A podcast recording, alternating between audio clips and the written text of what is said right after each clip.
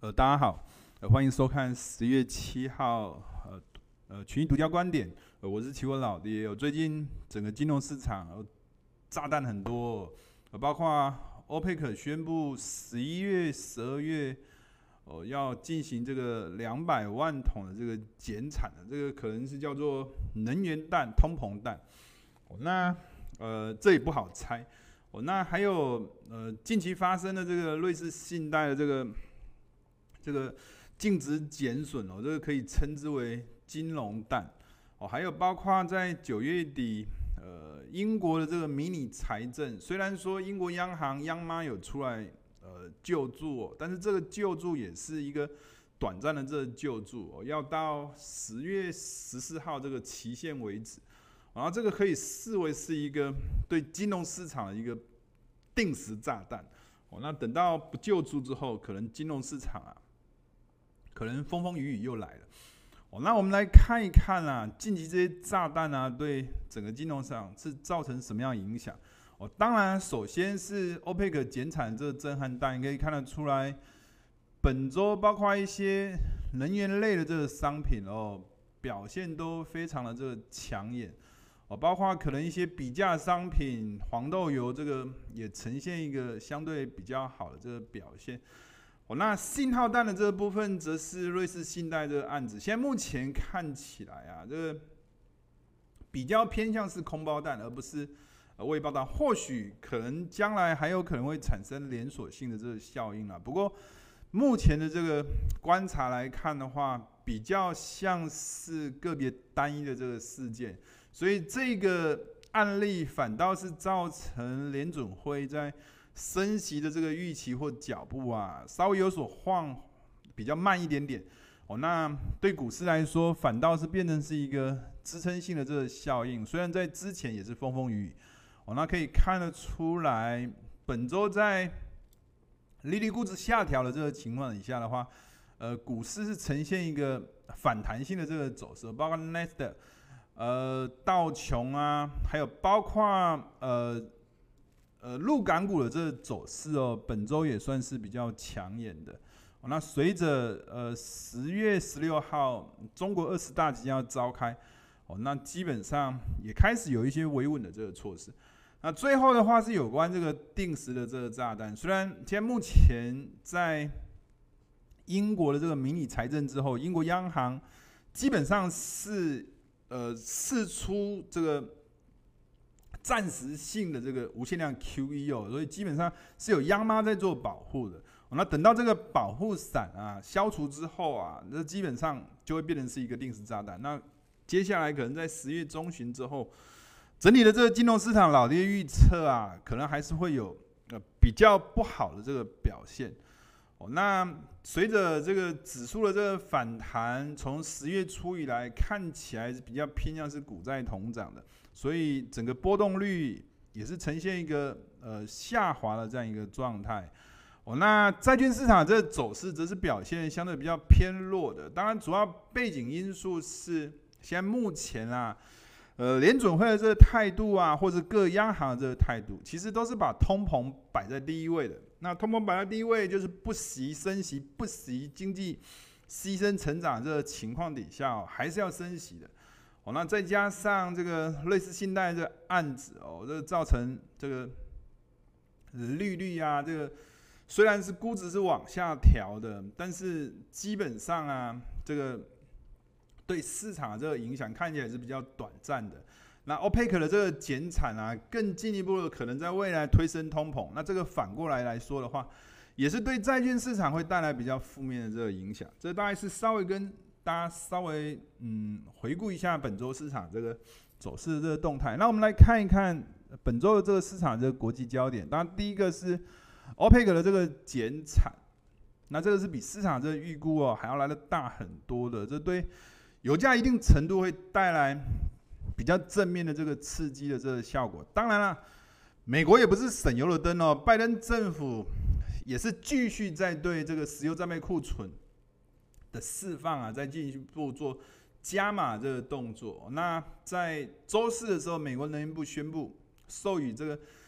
战略石油的储备啊，新的这个销售的这个合约，也可能会进一步考虑这个出口禁令，可能会动用这个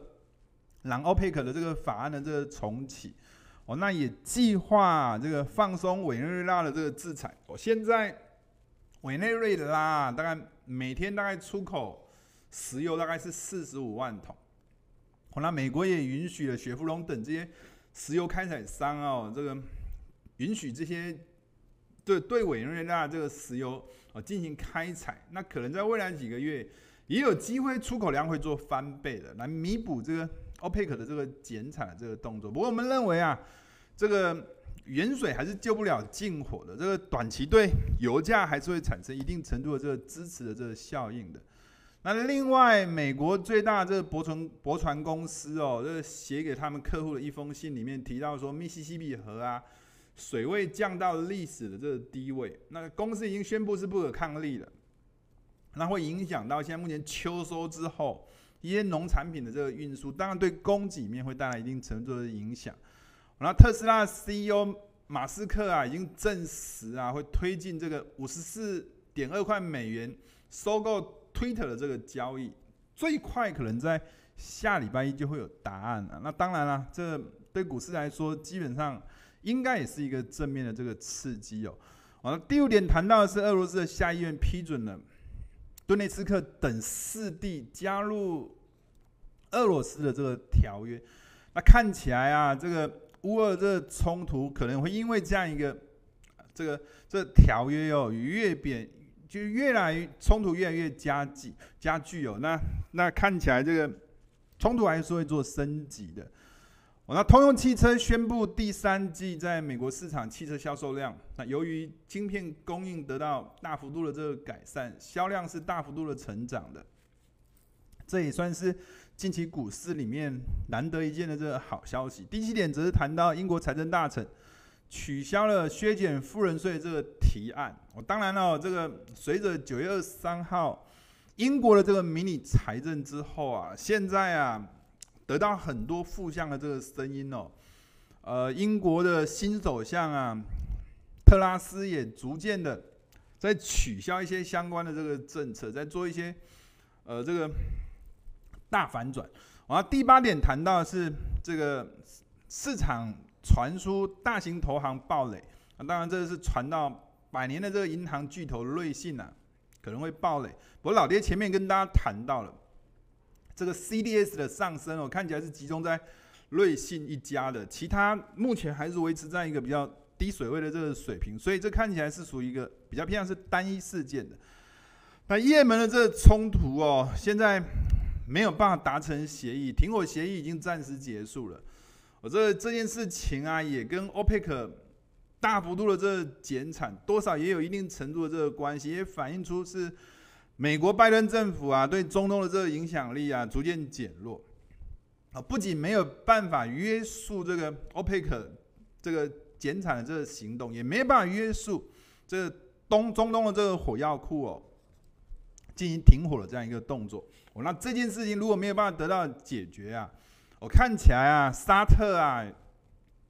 跟美国越走越远的这个情况，越我会越来越明显。第十点谈到的是英国政府宣布这个五十年来最激进的这个减税政策，这当然是九月底当时的这个讯息。哦，那老爹刚刚有跟大家谈过，这英国央行宣布这个紧急的无限量购债。哦，老爹把这件议题啊当做是一个定时炸弹。哦，那到了十月十四号，这个无限量临时购在结束之后，老雷认为可能对金融市场也会带来很大的这个冲击。那第十一点谈到的是。英呃，欧洲央行公布这个九月的这个会议纪要，哦，那经济减速，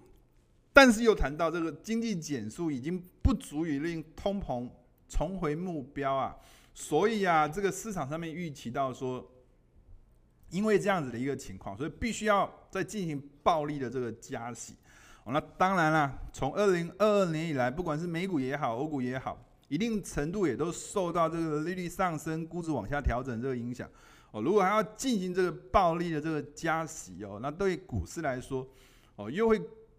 更受到更进一步的这个遭殃哦。哦，那礼拜四美联储理事沃勒有谈到说，现在目前通膨太高，不太可能很快就下降。哦，那今天呢，是礼拜五公布的这个就业报告，也不太可能会去改变到联储局现在目前专注于降低通膨的这个观点。哦，意思就是说，现在目前还是把通膨摆第一啦，就业是可以牺牲的，经济是可以牺牲的。所以现在目前的这个美国的这个经济，在二零二二年的下半年，哦，增速是低于平均值的。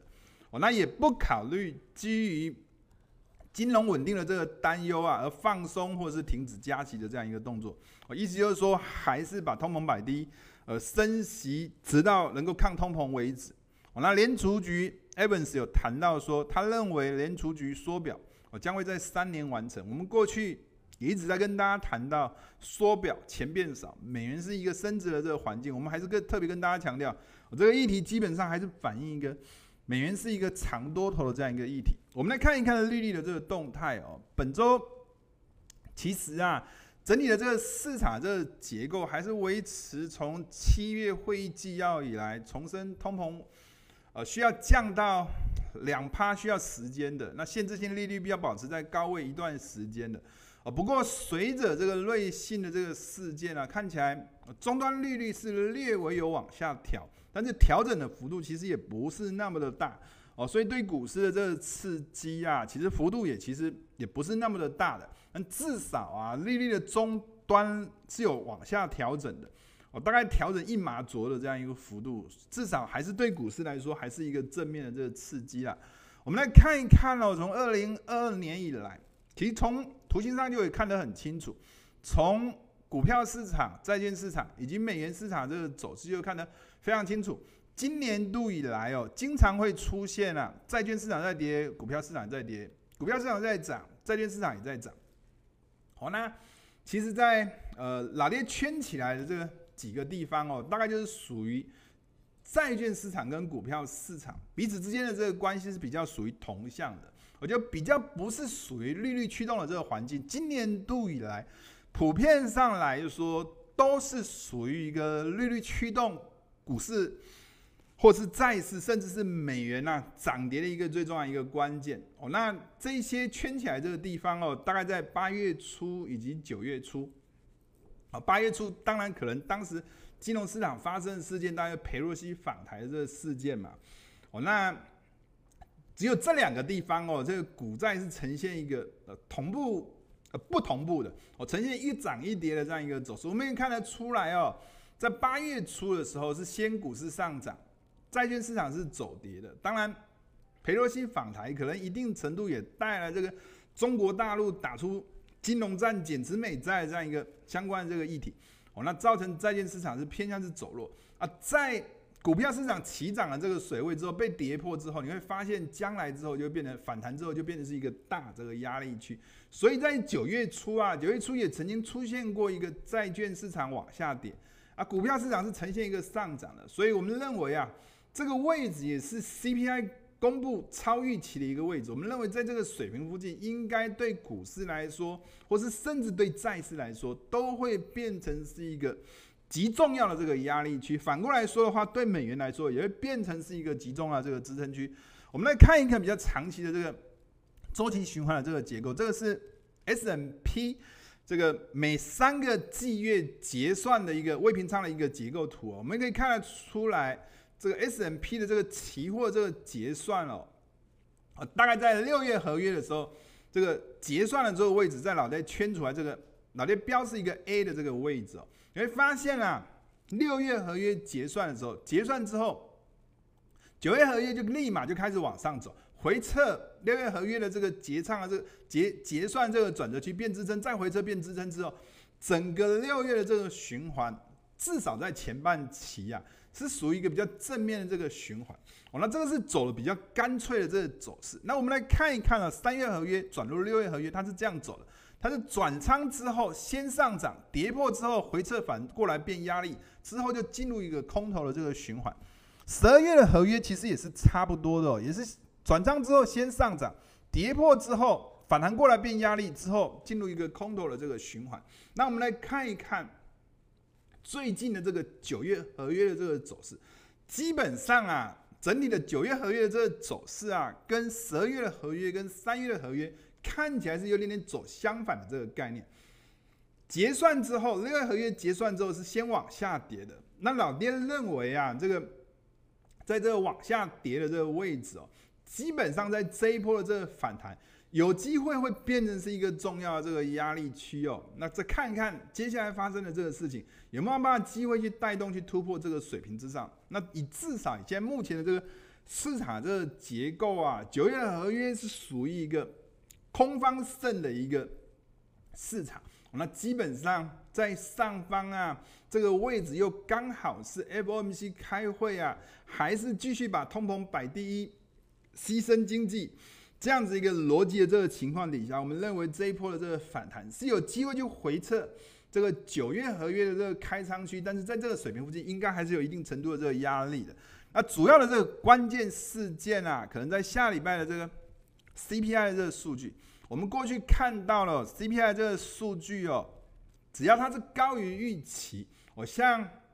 这个九月的这个公布的这个数据高于预期之后，这个 CPI 高于高于预期，预测值是八点一，公布值是八点三，之后整个金融市场啊，股票市场大跌，债券市场也是呈现一个下跌的这个走势，美元就呈现一个上涨这个走势，所以接下来的 CPI 这个数据也至关重要。我们来看一看过去在六月所公布的这个数据也是差不多的哦。六月公布的这个数据也是超预期的。我们从前面来看的话，六月的数据是预期值是八点三，公布值是八点六，也是超预期的。我当时也是造成股票市场大跌，债券市场也是呈现一个大跌的这个走势，美元也是呈现一个上涨的这个走势。那当然了，主要背景因素是。公布数据之后，虽然是超预期，但是整个利率的这个终端利率啊，都有很大幅度的这个往下往上调整。哦，但七月的这个数据其实公布出来也是超预期的，但是啊，你会发现它的终端利率其实没有往上调了，所以整体的这个市场这个走势，美元是往下跌的，债券市场没有进一步的往上涨，没往往下跌，股票市场也是呈现一个往上走，这是比较不一样的地方。那我们来看一看啊，我们过去。曾经跟大家谈过的这个，二零二二年以来，油油品市场跟股票市场始终都呈现一个反向的这个走势的这个关系。主要当然就是反映它背景的因素是利率驱动的这样一个环境。油品市场在涨的时候，利率又往上推升，当然反过来就会对股票市场带来一定程度的估值下调的这样一个压力。但事实上，从八月底全球央行年会之后啊。一度有出现比较反转性的这个行情，油品市场也是呈现一个，油品市场是呈现一个下跌的，油品市场呈现一个下跌的，哦，但股票市场没有涨哦，反而也是呈现一个下跌的这个走势。那在当时在跟大家谈到的是，当油跟股同步下跌的时候，就代表市场在担心衰退的这样一个环境哦，那确实也造成了整个金融市场有一段时间哦，呈现一个高度弱势的这样一个走势。不过从九月底十月初以来，股票市场反转走升了，油品市场也随着欧佩克的这个减产，也跟着反转走升了，就代表这个衰退这个疑虑看起来短期是稍微暂时消除的。所以接下来我们可能还继续做观察啦，就是 CPI 这个数据还会对金融市场带来什么样的这个影响？那波动率的这个结构，这张图形老爹没有要跟大家表达什么，主要是跟大家表达一个周期的这个概念。其实从图形上的这个角度啊，就可以看得出来哦。老爹主要跟大家表达的是，下方这个指标是未平仓合约，在一个未平仓合约开始出现转仓啊，就未平仓合约开始出现减少，到另外一个未平仓合约开始出现减少。老爹把这样一个 A 到 B 啊这两个点视为是一个周期，你会发现啊，在这个周期里面，股市是涨的，波动率是下跌的。再进入到另外一个 B 到 C 的这个周期。股市是跌的，波动率是往上走的。再进入到另外一个周期 C 到 D 的这个周期，股市是涨的，波动率是呈现一个下跌的。我再进入到一个 D 到 E 的这个周期，未平仓下降，未平仓下降的这个周期，股市是跌的，波动率是呈现一个往上涨的。那再进入到现在目前的这个周期哦，现在目前的这个周期看起来波动率在开仓之后。也是呈现一个往上走升的，所以我们认为啊，在现在目前的这个周期来看的话，看起来虽然短线是有出现反弹的这个走势，哦。不过啊，到十月二十号，这个是这个十月合约这个结算，可能往前推三到五天，某种程度，这个十月的合约未平仓就会开始进行减少。在这个新的周期，我们还是认为啊，整体的这个结构看起来波动率是呈现一个上扬的。对股市来说，基本上表现上应该还是呈现一个相对比较负面的这个结构。至少在这一个周期看起来，应该延续九月合约的这个周期偏弱这个结构是没有改变的。那过去老爹一直在跟大家强调，不管是从美股本身的这个角度，或从国际市场这个股票市场跟股票市场之间的这个互动关系的这个角度。始终老爹跟大家谈到一套钱的这个概念，尤其是在利率估值调整这个环境底下，我经常会出现这种一套钱的这种逻辑，所以就会常常出现这种所谓的上下这种关系。好了，当然了，就引导市场上面很容易就可以去判断哪一个市场相对比较强，哪一个市场相对比较弱，或是整体的市场是不是有呈现一个同步走弱、同步走强、有趋势的这个环境。那过去我们跟大家强调过，八月五号。哦，曾经有出现 S&P 是往上走的，但是费半因为很多的这个晶片的这个公司哦，这个调降裁下修裁撤的这个关系，费城半导体就率先走弱，回撤变压力之后就走一个往下走跌的这个走势，整体的这个市场当时从一个上下这个关系，在 S&P 跌破这个起涨区之后，就转变的是一个下下这个关系，就进入一个比较。急速往下跌的这个空头这个循环，不过以现目前的这个整体的这个架构，确实没有出现所谓的什么上或下的这种关系的。老爹主要跟大家表达的是，过去曾经跟大家谈到这二六月二十二号，当时联储局的这个主席鲍威尔在听证会有谈到说，这个不会利用政策去引导衰退，软着陆是一个联准会这个目标。现在目前不管是 S&P 也好，或者是非成半导体的这个走势也好，在之前跌破之后，现在又出现这种破底翻、往上翻扬的这个走势，又重新站回这六月二十二号这个这个大这个支撑区水位之上。所以我们认为，短线确实啊，美股应该还是有机会延续一个反弹的这个走势。哦，那基本上可能在十月中旬，接近十月中旬啊。等到英国央行这个保护伞结束之后，整体的这个行情可能又会重回到一个呃弱势循环的这个走势。那我们来看一看本周表现不差的这个陆港股的这个走势哦。本周 A 五十啊出现一个比较强势的这个反弹，我，虽然只是两天的这个反弹，但幅度其实蛮大，尤其是恒生或是恒生科技类股反弹的幅度更大。从过去我们跟大家强调过两个重要的这个日期，一个是在四月二十六号美股走跌。A 五十开始反转走强，那另外一个是五月三十一号，美股一样是走跌的，陆股一样开始呈现一个往上走升的这个走势哦。这一波的 A 五十的这个修正就刚好回到四月二十六号这个美股走跌，陆股转强的这个大支撑，守住支撑之后又进一步的回升突破五月三十一号这个另外一道的这个支撑区。我们认为啊，在十月十六号，这个中国大陆。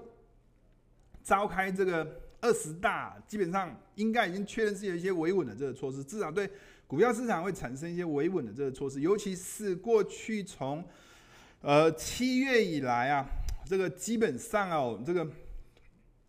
这个印度股市啊，都是呈现一个往上走升的这个走势，但是陆股就呈现一个往下走跌的这个走势。基本上，印度的这个股市至少还是跟美股的这个走势比较相关性是比较高的。我，那美股在走强的时候，印度股市也是跟着在走强的。哦，那我们认为啊，在九月中旬以来，印度股市开始有出现回落了。然后这个中印之间还是有一定程度的跷跷板这个关系。我或许会有一些资金呐，重新回流到这个中国股市来做布局的这个可能性，应该也是挺高的。那过去有没有跟大家强调这个美国的这个缩表这个动态？哦，那本周啊，这个联储局的这个官员 Evans 有谈到说，这个缩表这个时间可能会在三年才会做一个完成。哦，那在这种情况底下，比照这个二零一八年当时这个缩表这个历史，缩表缩多久，美元就涨涨多久这样一个逻辑，那另外是维持这样一个想法是没有改变。当然还有包括很多其他的这个因素哦。从 GDP 的这个比较这个逻辑，现在打这个能源战的这个概念哦，对美国的这个伤害性比欧洲的这个伤害性，毕竟一定都还来得小的，所以对欧洲这个经济的这个冲击，绝对比美国还要来得大。所以在这样一个情况底下，对欧元是不利的，对美元也是维持有利的。当然还有其他的这个环境，让我们来看一看哦，在过去这个 CPI 公布这个数据，老爹用一些简单的这个毛毛虫图啊，来跟大家做一些简单的分析。呃，蓝色图基本上的这个走势其实都是差不多的，大概就是 CPI 公布数据之后，美元指数先往上涨。哦，那回测这个涨完之后，回测这个 CPI 公布的这个数据之后，哦，再走一个比较长的这个多头性的这个走势，有些时候会回测一次，有些时候回测两次。哦，这些老爹都把它标示成蓝色的这个状态。哦，标示成蓝色的这个状态发生的次数。因为毕竟美元在这一波是属于一个多头的多头的这个循环，发生的次数确实是比较多的。那另外一种循环是属于绿色的这个循环，绿色的循环啊，大概是这样子：公布数据之后啊，美元是先跌的哦，先跌的，跌完没多久，大概不到一个礼拜的这个时间哦，美元就开始反转走升，反转走升，突破这个 CPI 公布的这个数据之数据之后。短暂性的这个回档，就立马转变成是一个多头性的这个走势。哦，这是属于绿色的这种循环。我发生的这个次数两次。哦，一次是八月份的公布 CPI 这个数据，公布之后先大跌，只有跌两天，之后就开始往上走，走突破了之后就进入一个多头性的这个循环。这是属于绿色的这种结构。那另外一种是属于红色的这种结构。红色的结构是这样走的，红色结构是跟这绿色这个结构是完全走相反的，是公布数据之后，CPI 公布数据之后，美元先涨的，涨完之后，很快的这个时间，可能也是两三天的这个时间，立马就跌破了这个 CPI 公布的这个数据，数据的这个起涨区，跌破之后反弹变压力，之后就进入一个空头性的这个走势。那几次就是在五月份还有七月份啊。这两次比较长时间啦、幅度其实也美元的修正幅度其实也没有那么大，但时间是真的是拖得比较长，可能修正的时间都高达大概二十天左右，接近二十天。那这两种走势就属于红色系列的这种走势，哦，那因为属于多头环境哦，哦，并没有那种沿途一直往下跌的这种这种这种环境了，哦，那在最近一次的这个九月的这个数据比较偏向是蓝色的这个概念，所以在。十月公布 CPI 啊，基本上可能这个 CPI 公布的这个起涨区或者是起跌区啊，都可以当做是未来一个很重要的这个多空的这个分水岭。哦，那尤其是如果在公布 CPI 啊，就立马又出现这种起涨性的这个效应的话。那因为在过去这种蓝色的这个出现的这个比例确实是比较高的，我那也值得去大家去做留意，是不是又可能会成为这个美元啊下一波起涨一个重要这个关键的这个位置，值得大家去做留意。那另外我们想要跟大家谈一谈是农产品的这个市场。那接下来本周末到下周末，本周末啊大概冷气团会侵袭东亚区。我那到下周末，这个冷气团会侵袭到除了东亚区之外，还会侵袭到整个美洲区。哦，那温度下降啊，基本上我们就联想到就是对，呃，雨量会下降，会比较偏干。那基本上来讲的话，对农作物的这个影响，通常价格的影响通常是比较正面的。哦，那除此之外的话，近期啊，这个农产品的这个走势哦，看起来是比较分歧的。当然，这个分歧的这个原因，可能跟背后这个肥料这个价格等等的因素，多少可能会有产生很大这个连接关系。或许也跟这个乌二的这个这个这个情势的这个演变，也有很大这个连接的这个关系。所以造成啊，在过去原本黄豆跟玉米的这个之间的这个走势的这个。相关正相关的这个关系是很强的，那你会发现啊，从今年的这个年终之后，这两个两者之间的这个商品就经常你走你的，我走我的这样一个状态。哦，但是啊，从交易啊，或者是从基本面的这个配置的这个观点来看，价格行为哦，一定程度也是具有非常高度的这个参考性。老爹举一些简单一些例子，比如说老爹标了这个 A 的这个位置，这是五月中旬，当时应该在五月十七号吧。那黄豆的这个价格是走升的，你会发现玉米的这个价格反而是走跌的。玉米的这个价格走跌，就代表反映出玉米的这个价格是呈现一个弱势性的这个表现。反弹之后没有办法过压力，之后就进入一个空头性的这个走势。那黄豆的话，基本上它是先涨的，那之后跌破了这个大支撑之后，反弹变压力之后，也是进入一个空头性的这个走势。你会发现啊，这价格的这个水位具有非常高度的这个参考性。我们呢再来看看 B 的这个位置，其实是差不多的。B 这个位置在六月初哦，当时就反转过来了，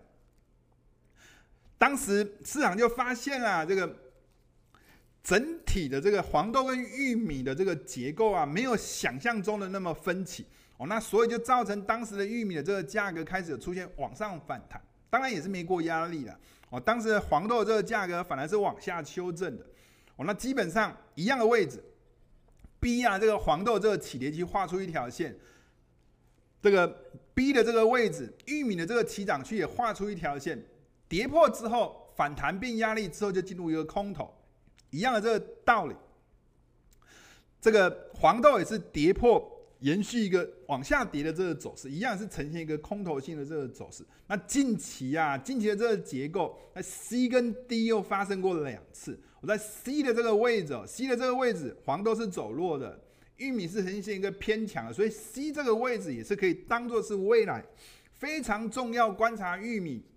价格趋势重要的这个观察区。哦，那那。整体的这个形态呀，是跟过去 A 跟 B 的这个形态也是差不多的。那近期在上周公布这个 USDA 的这个报告，黄豆的这个产量是估值是往上升的，我造成黄豆这个价格是往下跌的，又造成是一个黄豆走跌，然后玉米走强的这样一个环境。所以在低的这个位置跟 C 的这个位置形成了两道重要的这个玉米的这个支撑防线。那上方的话，这个低的这个位置就形成一个。黄豆的一个重要这个压力防线，这些位置都是值得大家去做关注留意的。当然了，从长期的这个长端的这个角度，我们认为反声音持续到年底，现在目前是各个观察机构所释放出来这个讯息，我们也可以看得出来，从整体的这个结构上来看的话，美元在走强，从八月中旬走强，小麦也是呈现一个偏稳的走势。黄豆也是呈现一个偏稳的走势，虽然相对比较弱，那玉米就表现更强了。它除了这个乌二的这个情势之外，还有一些化肥的这个问题，对玉米的这个走势呈现一个相对比较有支撑的。那近期的这 USD 的这个报告也是下调了这个玉米的这个库存，反映是这个玉米的这个需求还是很强的。那大豆的这个库存则是上调了，所以对。黄豆这个价格的这个走势哦，带来比较负面性的这个影响。那乌东四地区的这个公投结束之后，呃，普丁已经正式把这些四个地区入俄了。所以现在目前呢、啊，到底是乌克兰打这个俄罗斯，还是俄罗斯打乌克兰，已经说不清了。那这也造成这个乌俄这个冲突哦，进一步的这个升级。这当然对小麦这个价格这个走走势啊，也会带来比较正面的这个刺激的这个效果。那本周最关键的这个市场讯息就是欧佩克会议啊，一致同意今年的这个十一月还有十二月，沙特跟俄罗斯等主要这个产油国联合减产，联合哦，联合减产两百万桶，主要数字哦，在欧佩克的这个集团里面，大概是沙乌地阿拉伯大概是配额大概是减少了五十二万桶左右。阿联酋大概是减少一百六十万桶，科威特大概是减少了一百三十五万桶，那伊拉克大概是负责减少两百二十万桶，那其他的幅度就比较小一些些了。哦，那嗯，所以在整个 OPEC 的十国，大概总计减少一百二十七万桶左右，那俄罗斯则是负责减少五十二万桶，那基本上总观来说就是。总体是要减少这个两百万桶这样的一个数额。虽然拜登在 OPEC 减产之后是表达非常失望的，哦，那也进一步的可能要再增加这个石油战备库存的这个释放。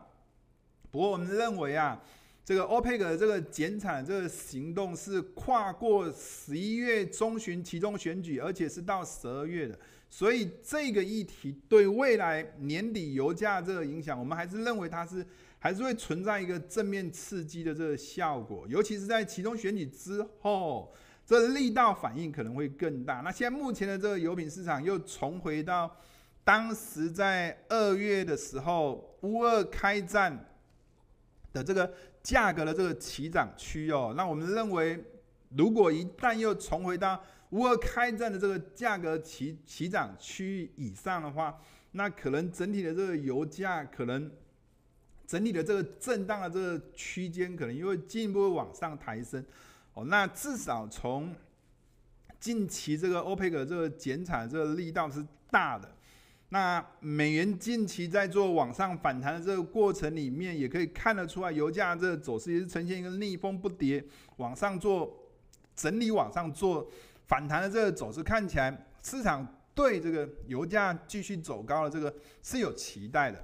那我们可以看得出来，在本周这个本周末，这个呃冷气团会侵袭到呃。东北亚这个地方，那基本上这一波这冷气团强度不算强的，但到了下周末，除了亚洲区之外，这个这个东北就美国的这个这个这个也会有受到这个大范围的这个冷气团这个侵袭。那当然除了对农作物农作物的这个影响之外，要更进一步的去刺激啊，近期已经这个很高涨的这个能源的这个问题。哦那 这也是值得大家去做留意的，这个可能会又进一步对天然气也好，对石油这个价格也好，会带来一定程度的这个刺激。那以上是呃老爹所做的这个群益独家观点，我们下周见，拜拜。